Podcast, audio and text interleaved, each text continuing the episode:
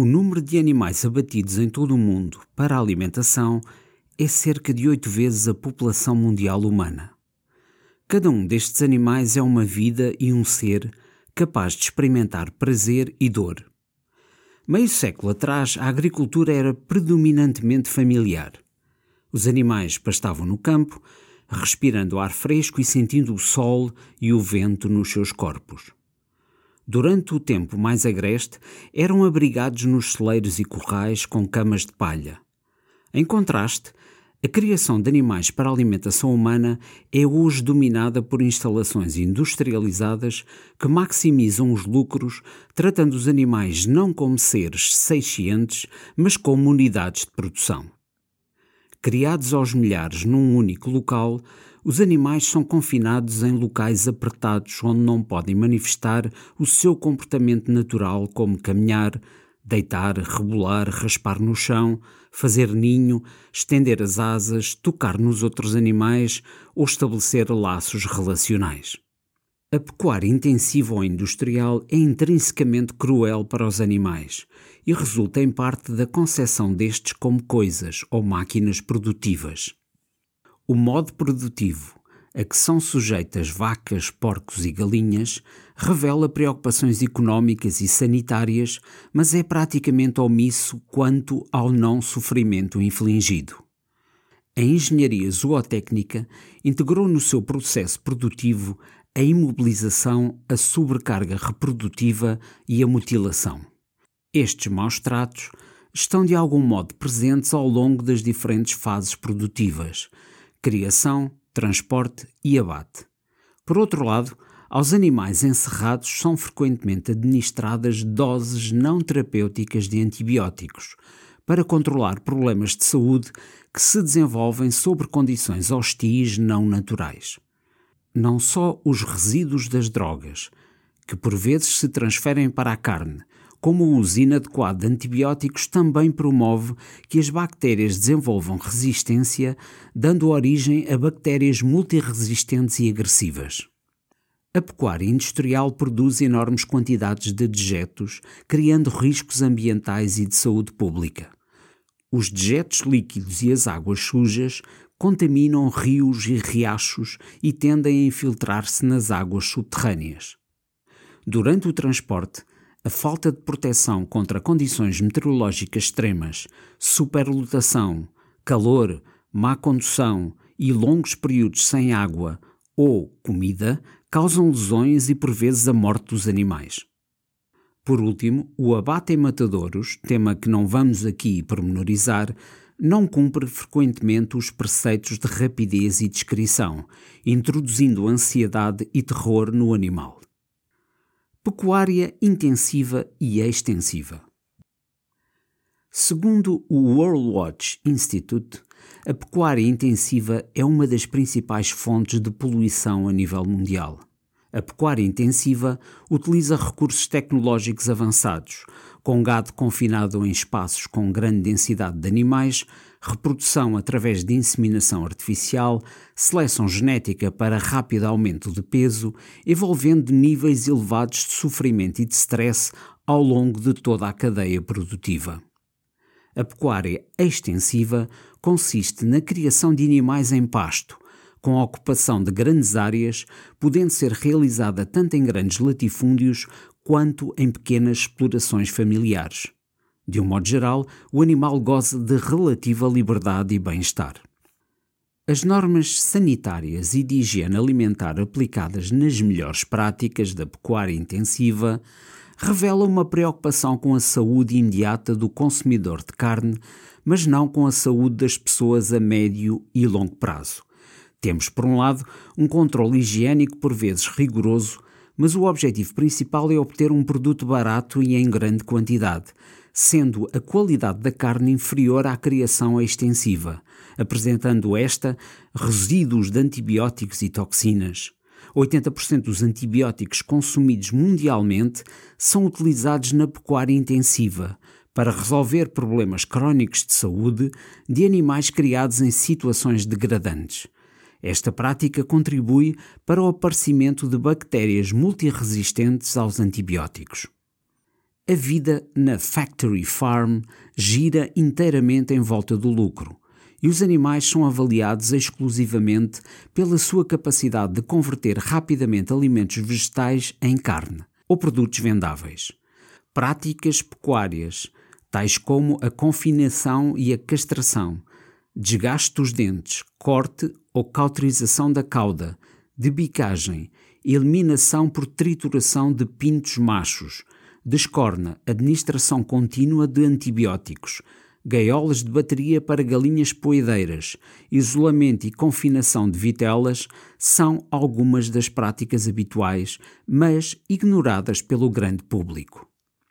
Carne, desflorestação, poluição, fome e obesidade. Em 2006, a Organização para a Alimentação e Agricultura das Nações Unidas, FAO, produziu um documento intitulado Livestock Long Shadow com o objetivo de avaliar o impacto global do setor pecuário no meio ambiente. O relatório afirma que o setor da pecuária é um dos três maiores contribuintes para os mais graves problemas ambientais em todas as escalas, do local ao global. As conclusões deste relatório afirmam que a pecuária é fonte de degradação do solo, alterações climáticas, poluição do ar, escassez e poluição da água e ainda perda de biodiversidade. No entanto, ao longo das mais de 400 páginas deste importante documento, nada é dito sobre o sofrimento animal. A floresta amazónica, por exemplo, é fonte de oxigênio, reguladora do clima e fonte inesgotável de biodiversidade. A desflorestação é um fenómeno constante e ocorre ao longo das seguintes etapas. Numa primeira fase, temos o abate de árvores para comercialização de madeiras tropicais, quer pelo comércio legal, quer pelo abate ilegal. Segue-se a queima do mato para a limpeza do terreno. Este processo destrói uma enorme variedade de plantas e de animais que aí habitam. A queima produz também grandes quantidades de dióxido de carbono e a emissão de partículas inaláveis. Neste terreno tornado limpo, será agora plantada soja, utilizada em mais de 95% para a alimentação de gado para a produção de carne. Calcula-se que toda a produção de cereais utilizada na produção intensiva de animais para carne e para a produção de biocombustíveis daria para erradicar a fome e a subnutrição a nível planetário. Os animais para abate são alimentados com rações que são produzidas a partir de cereais que os seres humanos poderiam consumir diretamente de forma energeticamente mais favorável e sem externalidades negativas associadas à pecuária intensiva. A produção animal intensiva é também fonte de poluição, como seja a emissão anual de 30 milhões de toneladas de amoníaco, churumes, metano, águas sujas, para além do consumo excessivo de água ao longo de toda a cadeia produtiva. A maior fonte de gases com efeito de estufa deriva da criação de animais para a nossa alimentação em quantidade superior aos gases provenientes de todo o tráfego automóvel. Por fim, o aumento do consumo de carne está ligado ao aumento também da obesidade e de doenças cardiovasculares, quer em países ditos desenvolvidos, quer com um PIB elevado como os Estados Unidos, quer em países ainda em desenvolvimento como a China ou Brasil. Do sofrimento animal. Os animais não humanos vertebrados partilham conosco a capacidade de sentir dor e prazer. É do seu interesse e do nosso também evitar o seu sofrimento. Este sofrimento não se esgota no sofrimento físico, mas a ele devemos também juntar o medo, o stress e a angústia. Uma das aproximações ao bem-estar animal mais difundidas é a das cinco liberdades, adotadas e revistas pelo Farm Animal Welfare Committee, mantendo-se hoje ainda como uma referência para o estudo e avaliação do bem-estar em animais de produção. As cinco liberdades identificam os elementos necessários para a manutenção do bem-estar do animal, a saber: primeira liberdade, livre de fome e de sede acesso à água fresca de qualidade e a uma dieta adequada às condições fisiológicas dos animais. Liberdade número 2. Livre de desconforto. Fornecimento de um ambiente adequado que inclua um abrigo com uma zona de descanso confortável. Número 3. Livre de dor, ferimentos e doença, prevenção de doenças, diagnóstico rápido e tratamentos adequados. Quarta liberdade. Liberdade de expressar comportamento normal. Fornecimento de espaço adequado, instalações adequadas e a companhia de animais da mesma espécie. Por fim, a quinta liberdade. Livre de stress, medo e ansiedade, assegurando condições e maneio que evitem sofrimento mental. Como iremos ver mais à frente, na produção animal de vacas, porcos e galinhas, apenas a primeira liberdade é parcialmente cumprida. Como veremos mais à frente, galinhas, vacas e porcos sofrem e sofrem muito quando sujeitos às condições da produção da pecuária industrial. Quais os fatores indutores de sofrimento na produção intensiva de vacas, porcos e galinhas? Apesar da invisibilidade dos processos a que já fizemos referência, as redes sociais, a disponibilidade de vídeos e fotos na internet e o trabalho de organizações preocupadas com o bem-estar animal permitem, a quem queira saber, observar os processos produtivos da pecuária intensiva e o óbvio sofrimento induzido. A expressão animais de pecuária parece querer atribuir um sentido ontológico diferente a porcos, vacas e galinhas, como se estes tivessem nascido predestinados. E de facto, será que nasceram? A uma condição diferente de um animal de companhia. Será interessante referir que há porcos eleitos como animais de companhia e que recebem toda a atenção e cuidados no seio de uma família humana. Libertar o animal do medo e do sofrimento será o primeiro momento de uma ética que recusa infligir dor a qualquer animal que é capaz de a experimentar. No caso dos animais de pecuária, em regime de produção intensiva, o sofrimento parece ser um estado permanente, desde o nascimento até ao abate, enquanto morte antecipada. O confinamento do espaço constitui um sofrimento para todos os animais, humanos e não humanos. A prisão sobrelotada da criação de galinhas ou a solitária, tornada pena à nascença para vitelas, são paralelismos irresistíveis. Da desigualdade entre animais. Facilmente constatamos, de modo empírico, um tratamento e preocupação desiguais para com diferentes espécies animais. Afinal, dirão alguns, também tratamos como diferentes os humanos, seja com base na cor da pele, género, estatuto social ou religião. Este parece ser, aliás, o argumento para deixarmos de lado a causa do sofrimento animal, como se precisássemos primeiro resolver as desigualdades e o sofrimento humanos para só depois nos preocuparmos com os animais. Pelo contrário, a luta pelos direitos dos animais em nada diminui a causa dos direitos humanos talvez até possa reforçar e exaltar ainda mais a proteção da condição humana, agora não exclusivamente da sua humanidade, mas também da sua animalidade.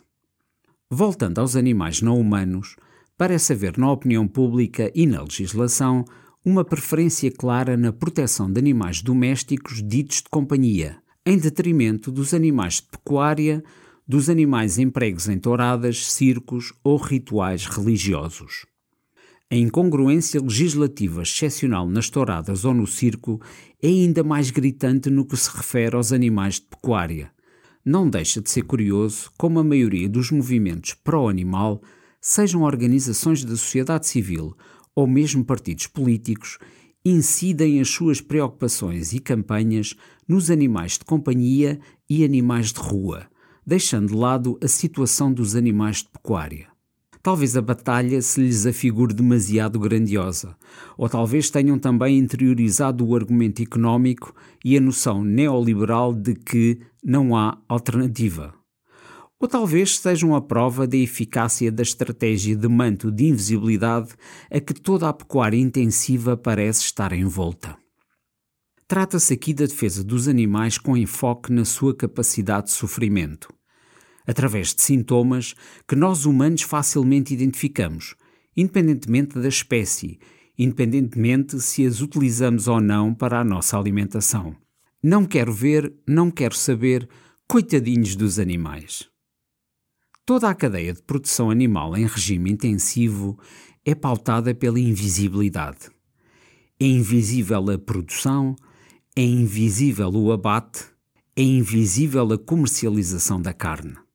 Muitos consumidores parecem preferir comprar carne já embalada, onde de preferência não sejam facilmente identificadas a que partes do corpo do animal pertencem os pedaços de carne higienizada, refrigerada, tornadas produto alimentar. É curiosa toda a toponímia de anatomia animal, tornada iguaria gastronómica, desfasada mesmo do seu nome original anatómico: secretos, alcatra, acém, presunto, fiambre, picanha. Há também uma implícita negação do direito à vida e ao não sofrimento, através dos conceitos de animais de abate, para engorda ou de aviário. A crescente urbanização da população mundial, por um lado, o comércio de produtos alimentares assentes nas grandes cadeias de distribuição, por outro, tornam invisível o animal, enquanto objeto ao longo da cadeia de produção. Para a maioria das crianças ocidentais em meio urbano, o bife, o peito de frango, o ovo ou a salsicha são meras embalagens num supermercado. A indústria de produção de carne tem como principal motor as preferências do consumidor apesar deste gostar de pensar, de modo apaziguado e resignado, que esta indústria resulta da necessidade de alimentar uma população crescente e não da procura do lucro pelas indústrias de agropecuária e da gula das grandes cadeias de distribuição. É do conhecimento da economia de mercado mais elementar que, se o consumidor mudar as suas preferências de consumo, procurando carne de animais criados sem sofrimento permanente, condicionará rapidamente alterações no modo de produção. Afinal, na história da domesticação animal, o modo factory farm é demasiado recente para não se imaginar a sua alteração. O cidadão comum parece ganhar defesas perante a violência e crueldade dos processos de produção animal em modo intensivo, através do esquecimento do animal que há em si pelo antropocentrismo e arrogância especista. Parece ter passado para o ADN cultural a ideia de uma inferioridade ontológica dos animais não humanos e de uma hierarquia entre espécies. O modo de produção da pecuária industrial assenta na ocultação do animal e na sua desanimalização, tornado coisa. Vamos agora descrever de modo sucinto as condições gerais de produção intensiva de vacas, porcos e galinhas. A concepção dos dispositivos de apoio à produção animal parece pautar-se quase exclusivamente por dois critérios. Primeiro, critério económico, presente na procura de crescimento rápido do animal e diminuição da sua taxa de mortalidade. 2. Condições sanitárias para a diminuição da propagação de doenças e diminuição dos riscos para o consumidor. A ausência ou mitigação do sofrimento animal parece uma preocupação arredada no planeamento e manutenção dos referidos dispositivos de apoio à produção, processos esses abordados pela zootecnia com honras de disciplina científica. No entanto, os animais sofrem de medo e terror intensos. Iremos ver de seguida como a produção intensiva de produtos animais para a alimentação humana desrespeita os mais elementares preceitos de bem-estar do animal e do seu direito básico ao não sofrimento. Vacas.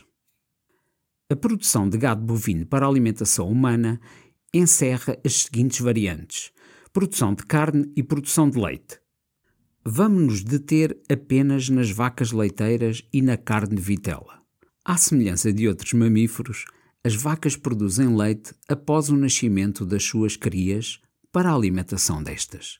Na indústria do leite, as vacas são continuamente engravidadas para manterem constante a produção de leite para consumo humano. As vacas, tornadas leiteiras, têm uma vida útil de apenas 5 a 6 anos, enquanto que uma vaca não leiteira pode atingir 20 anos. A razão para a diminuição da vida da vaca leiteira prende-se com problemas reprodutores, Animal que não reproduz, não produz leite. Com problemas locomotores, pela imobilização e falta de atividade física e úberes dilatados, casos clínicos de mastite, uma inflamação comum nas glândulas mamárias e outras infecções. Por isto, o leite contém alguma quantidade de pus e até de sangue, considerado aceitável dentro de determinados parâmetros. O nome vitela refere-se às crias das vacas com menos de um ano ou à sua carne. A produção contínua de leite implica a gravidez continuada das vacas. Os bezerros fêmea são retirados da mãe, sendo uns abatidos para carne e outros crescerão para mais tarde se tornarem também elas vacas leiteiras. Os bezerros macho são utilizados para carne de vitela, retirados da mãe após o nascimento e confinados num espaço solitário durante 16 a 18 semanas até ao abate. A carne de vitela mais apreciada é branca e macia.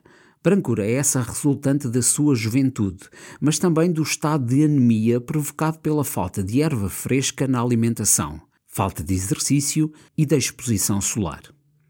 Porcos. Os porcos são animais exploradores e sofrem bastante com o confinamento. As camisas de parto, assim chamadas, são dispositivos onde as porcas são imobilizadas durante 4 a 6 semanas. São desenhadas para reduzir a mortalidade dos leitões por esmagamento durante o parto e durante a amamentação, mas eliminam, no entanto, qualquer possibilidade de movimentação e de um comportamento maternal normal. Aos leitões, com 24 horas de vida, deve ser feito o desgaste dos dentes, o corte ou a cauterização das caudas pela sua metade. Este processo é feito com máquina abrasiva ou alicate de corte sem anestesia. Galinhas. Os frangos são abatidos quando têm 7 semanas. No entanto, a duração natural da vida de uma galinha é de cerca de 7 anos os frangos criados para a produção de carne foram geneticamente selecionados para terem um crescimento rápido, de modo a que atinjam o peso para abate ao fim de 6 a 7 semanas. Os frangos crescem tão rápido que os seus órgãos e ossos dificilmente conseguem acompanhar. Muitos morrem de insuficiência cardíaca e outras doenças como resultado da taxa de crescimento anormalmente rápida. Historicamente, o mesmo tipo de galinha foi utilizado tanto para carne como para a produção de ovos. Mas nos nossos dias, diferentes raças de galinha são utilizadas para a carne e para os ovos. No passado, a criação de galinhas e aproveitamento dos ovos era uma pequena parte da produção agrícola, geralmente controlada pelas mulheres e crianças. As galinhas tinham um abrigo com poleiros e meios para fazer ninho. Os ovos eram recolhidos à mão. Os galinheiros eram construídos para permitir que o ar fresco circulasse e a luz solar pudesse fornecer vitamina D. Com frequência, as galinhas saíam do galinheiro e podiam esgravatar na terra. A produção de ovos era sazonal. Após um ano de postura de ovos, as galinhas repousavam antes de ser retomada novamente a produção de ovos. Porque o espaço era amplo e os grupos de galinhas reduzidos, a agressão entre aves era rara e não havia necessidade de lhes cortar parte do bico. Durante a primeira metade do século XX, experiências científicas foram conduzidas para melhorar a produtividade da criação de galinhas. Com a melhoria das raças disponíveis, os produtores descobriram que a galinha poderia ser mantida permanentemente na gaiola. Também descobriram ser possível dispensar os ninhos e manter as galinhas num piso de arame para escoar as suas fezes. O piso de arame passou a ser inclinado para que os ovos possam rolar para uma correia transportadora, eliminando assim a necessidade de recolha manual. De seguida, a zootecnia descobriu que várias galinhas poderiam ser alojadas numa única gaiola sem um grande efeito negativo para a produção. As galinhas iriam lutar e ferir-se mutuamente em tão reduzido espaço, e aí foi inventada a debicagem feita à quente e sem anestesia. Os agricultores aprenderam também a manipular a iluminação interna, deixando as luzes acesas muito para além do pôr do sol para aumentar a produção de ovos. Porque a ração dada às galinhas era agora mais rica em nutrientes, o acesso destas ao exterior tornou-se supérfluo. Os pintos recém-nascidos são divididos em machos e fêmeas por um selecionador de pintos. Uma vez que os machos não têm valor comercial, são deitados fora. Algumas companhias gazeiam as pequenas aves, mas na maior parte das vezes são apenas mandadas para dentro de um saco plástico, ficando a sufocar sob o peso dos outros. Outros são moídos ainda vivos para servirem de comida às suas irmãs. Apesar da enorme crueldade dos métodos sucintamente descritos, estes são ainda uma descrição parcial do que realmente se passa nas factory farms. Recomenda-se a este respeito a leitura do capítulo 3 de um livro chamado Animal Liberation, do filósofo Peter Singer. O argumento económico. Prévia a qualquer consideração sobre o bem-estar dos animais de pecuária, assume-se a inevitabilidade do seu sacrifício em prol do bem-estar humano através de uma alimentação baseada no consumo de carne. A assunção desta ideia como um postulado indiscutível da estirpe do não há alternativa leva ao contínuo aumento do consumo de carne, eleito indicador de desenvolvimento económico e social. No entanto, as sociedades onde o consumo de carne ultrapassa o limiar considerado saudável pela Organização Mundial de Saúde apresentam baixos níveis de saúde pública sob a forma de sobrepeso, obesidade, doenças cardiovasculares e diferentes tipos de cancro associados ao consumo de carne fresca e, particularmente, de carne processada e os seus derivados. O não consumo de carne motivado pela pobreza endémica em algumas sociedades, tem o seu contraponto na sociedade norte-americana, onde a maioria da população consome carne e derivados em excesso, com as consequências acima referidas. É falsa a necessidade de produzir carne para combater a fome no mundo. Todos os cereais produzidos para alimentar os animais de pecuária são suficientes para erradicar a fome do planeta. A carne no mundo ocidental é muito barata mas se lhe adicionarmos todos os custos das externalidades negativas, como sejam o sofrimento animal, a desflorestação, a poluição dos solos e da água, a obesidade e outras doenças, a carne então sai bem mais cara. É necessário pagar mais e consumir menos. Pagar mais ao produtor local que laboriosamente cria os seus animais no respeito pela sua natureza e evitar a todo custo a carne industrializada distribuída pelas grandes superfícies, paga aos produtores a preço muito baixo, não lhes deixando alternativa que não seja a produção industrial massiva de animais de modo rápido e a baixo custo. Podemos afirmar com segurança que, por detrás de cada embalagem barata de febras, costoletas ou peitos de frango, adquiridos nos hipermercados de todo o mundo, estão animais confinados em sofrimento permanente. É preciso então consumir menos carne pela nossa saúde. Segundo a Organização Mundial de Saúde e da Direção-Geral de Saúde em Portugal, o consumo de carnes e derivados não deverá exceder as 450 gramas semanais. Na prática, não é necessário nem saudável comer carne vermelha mais do que duas refeições por semana.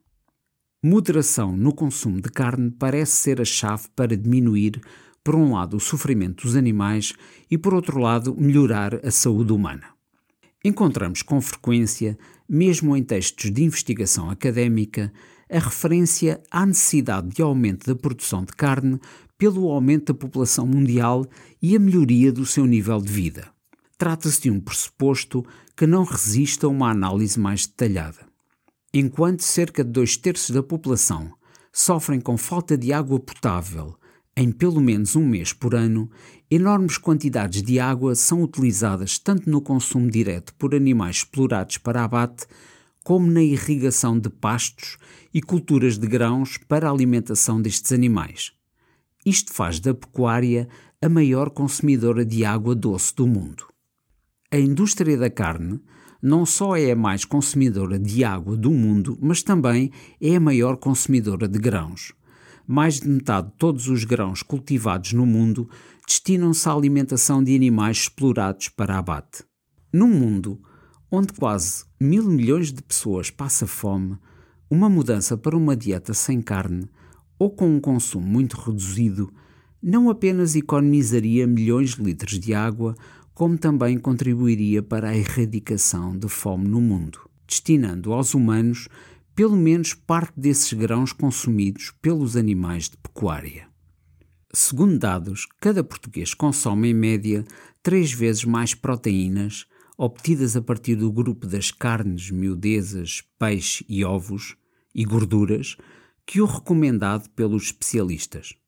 Pelo contrário, o consumo de produtos hortícolas é apenas cerca de metade do indicado pela roda dos alimentos. A balança alimentar portuguesa, acessível no portal do Instituto Nacional de Estatística, apresenta um padrão alimentar pouco saudável, caracterizado pela predominância de proteínas de origem animal e excesso de gorduras. Por fim, referir um outro aspecto económico, este positivo, que resulta da associação entre uma produção local, onde os alimentos que chegam ao nosso prato não viajam mais do que 50 km, e a criação de animais em modo extensivo, com mais produtores, aumento da economia local e emprego e mais comércio local, em vez da sua concentração nas multinacionais do agronegócio e nas grandes cadeias de distribuição. Mas agora podemos perguntar: será o vegetarianismo a solução? A grande maioria das pessoas não parece interessada em tornar-se vegetariana. Pesquisas sugerem que cerca de 98% dos norte-americanos e 94% dos europeus consomem carne. No entanto, a título de curiosidade, refira-se que no Reino Unido a percentagem de vegetarianos é já 10% da população. No entanto, o facto da maioria da população comer carne não significa que as pessoas sejam indiferentes ao sofrimento a que os animais são sujeitos na pecuária intensiva. Discutir se um animal deverá ou não ter espaço para se virar, caminhar ou abrir as asas nada tem a ver com uma alimentação com carne ou com vegetais. Comecemos por uma provocação em forma de pergunta. Estará o discurso vegano ou vegetarianista a impedir no imediato, ainda que involuntariamente, o fim da produção intensiva de animais para consumo humano? Um dos fatores, parece-nos, prende-se com a fácil rotulagem de radicalismo dos seus seguidores, numa sociedade ocidental ou ocidentalizada, reduzida no seu imaginário pela globalização e pela ideia da necessidade de crescimento económico contínuo num planeta de recursos limitados não consumir carne ou produtos de origem animal parece demasiado radical para a maioria dos cidadãos. Gera-se assim um curioso fenómeno psicológico. Na incapacidade, impossibilidade, falta de vontade de deixar de consumir carne, somos incapazes de pensar alternativas que melhorem o bem-estar animal e a qualidade da carne que consumimos. Desviamos-nos então para o polo oposto do não quero saber. Ao radicalismo vegano, contrapomos muitas vezes o radicalismo do consumo excessivo de carne, com conhecidos efeitos nefastos na saúde e no ambiente. Os animais confinados, em sofrimento, fechados numa existência miserável, são totalmente indiferentes à causa vegetariana ou a qualquer outra, diga-se. Pelo contrário, poderão ver o seu sofrimento diminuído ou quase erradicado se o omnívoro humano se interessar por saber a origem da carne que compra, para o seu consumo e para o consumo da sua família. Terra nas patas e sol no lombo. Na produção não intensiva, trata-se de deixar ao animal o direito de manifestar o seu comportamento natural, devendo ao mesmo tempo ser reconhecido o seu direito ao não sofrimento, porque são animais dotados de sensibilidade, como sejam as vacas, os porcos e as galinhas. O que precisa uma vaca para poder manifestar o seu comportamento natural? Não estar confinada, movimentar-se, ter uma cama de palha, não ser engravidada continuamente, poder criar as suas crias, pastar em campo aberto, sentir o sol, estabelecer relações com os seus semelhantes e não ser retirada da mãe à nascença. O que precisa um porco para poder manifestar o seu comportamento natural? Não estar confinado, poder movimentar-se, ter uma cama de palha, poder criar as suas crias, espojar-se na lama, sentir o sol, estabelecer relações com os seus semelhantes. o que precisa uma galinha para poder manifestar o seu comportamento natural. Horas de escuridão, defesa de predadores, fazer ninho para pôr ovos, espojar-se na terra seca, abrir as asas, esgravatar o sol na busca de sementes, folhas, bagas, vermes e insetos e estabelecer relações com os seus semelhantes. Caminhos da bioética e a atuação individual. As restrições legislativas à criação de animais em confinamento permanente têm um efeito prático muito limitado.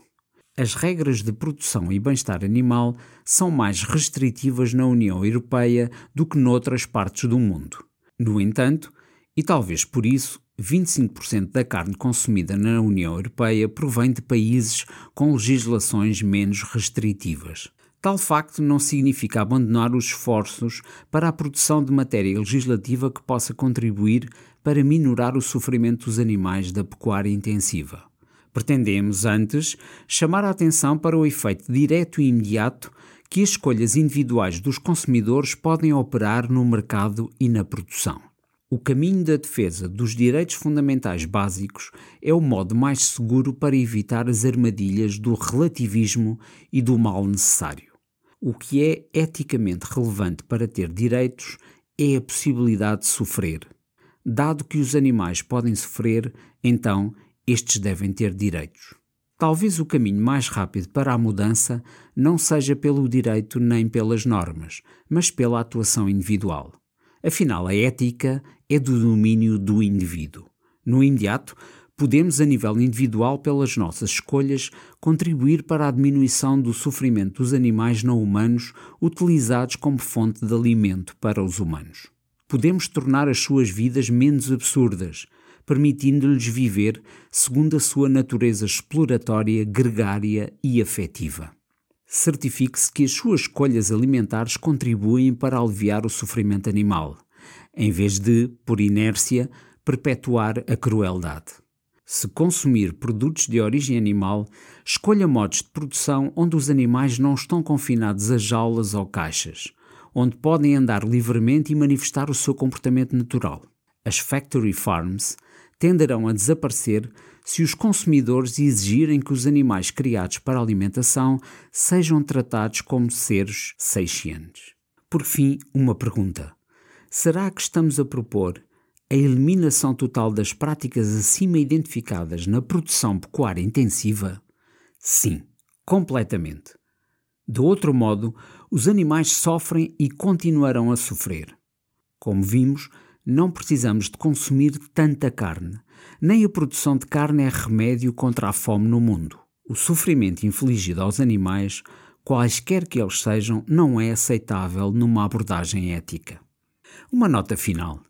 Apesar de termos analisado aqui apenas a produção de vacas, porcos e galinhas, e embora estes constituam largamente a maioria dos animais de pecuária intensiva produzidos em Portugal, as mesmas preocupações e preceitos devem e podem ser aplicados a perus, cavalos, ovelhas, cabras, coelhos, patos e outros. Pretendemos apenas contribuir para tornar o ouvinte consciente da importância das suas opções como consumidor de carne e derivados. Para além dos efeitos nefastos na saúde humana resultantes do consumo excessivo de carne, quisemos apontar para a importância prática de uma reflexão ética individual, capaz de reduzir e, no final, eliminar o sofrimento dos animais não humanos utilizados na nossa alimentação. Eu sou Luís Escudeiro e esta é uma reflexão que resultou do trabalho final de um curso de pós-graduação em bioética que fiz em 2016.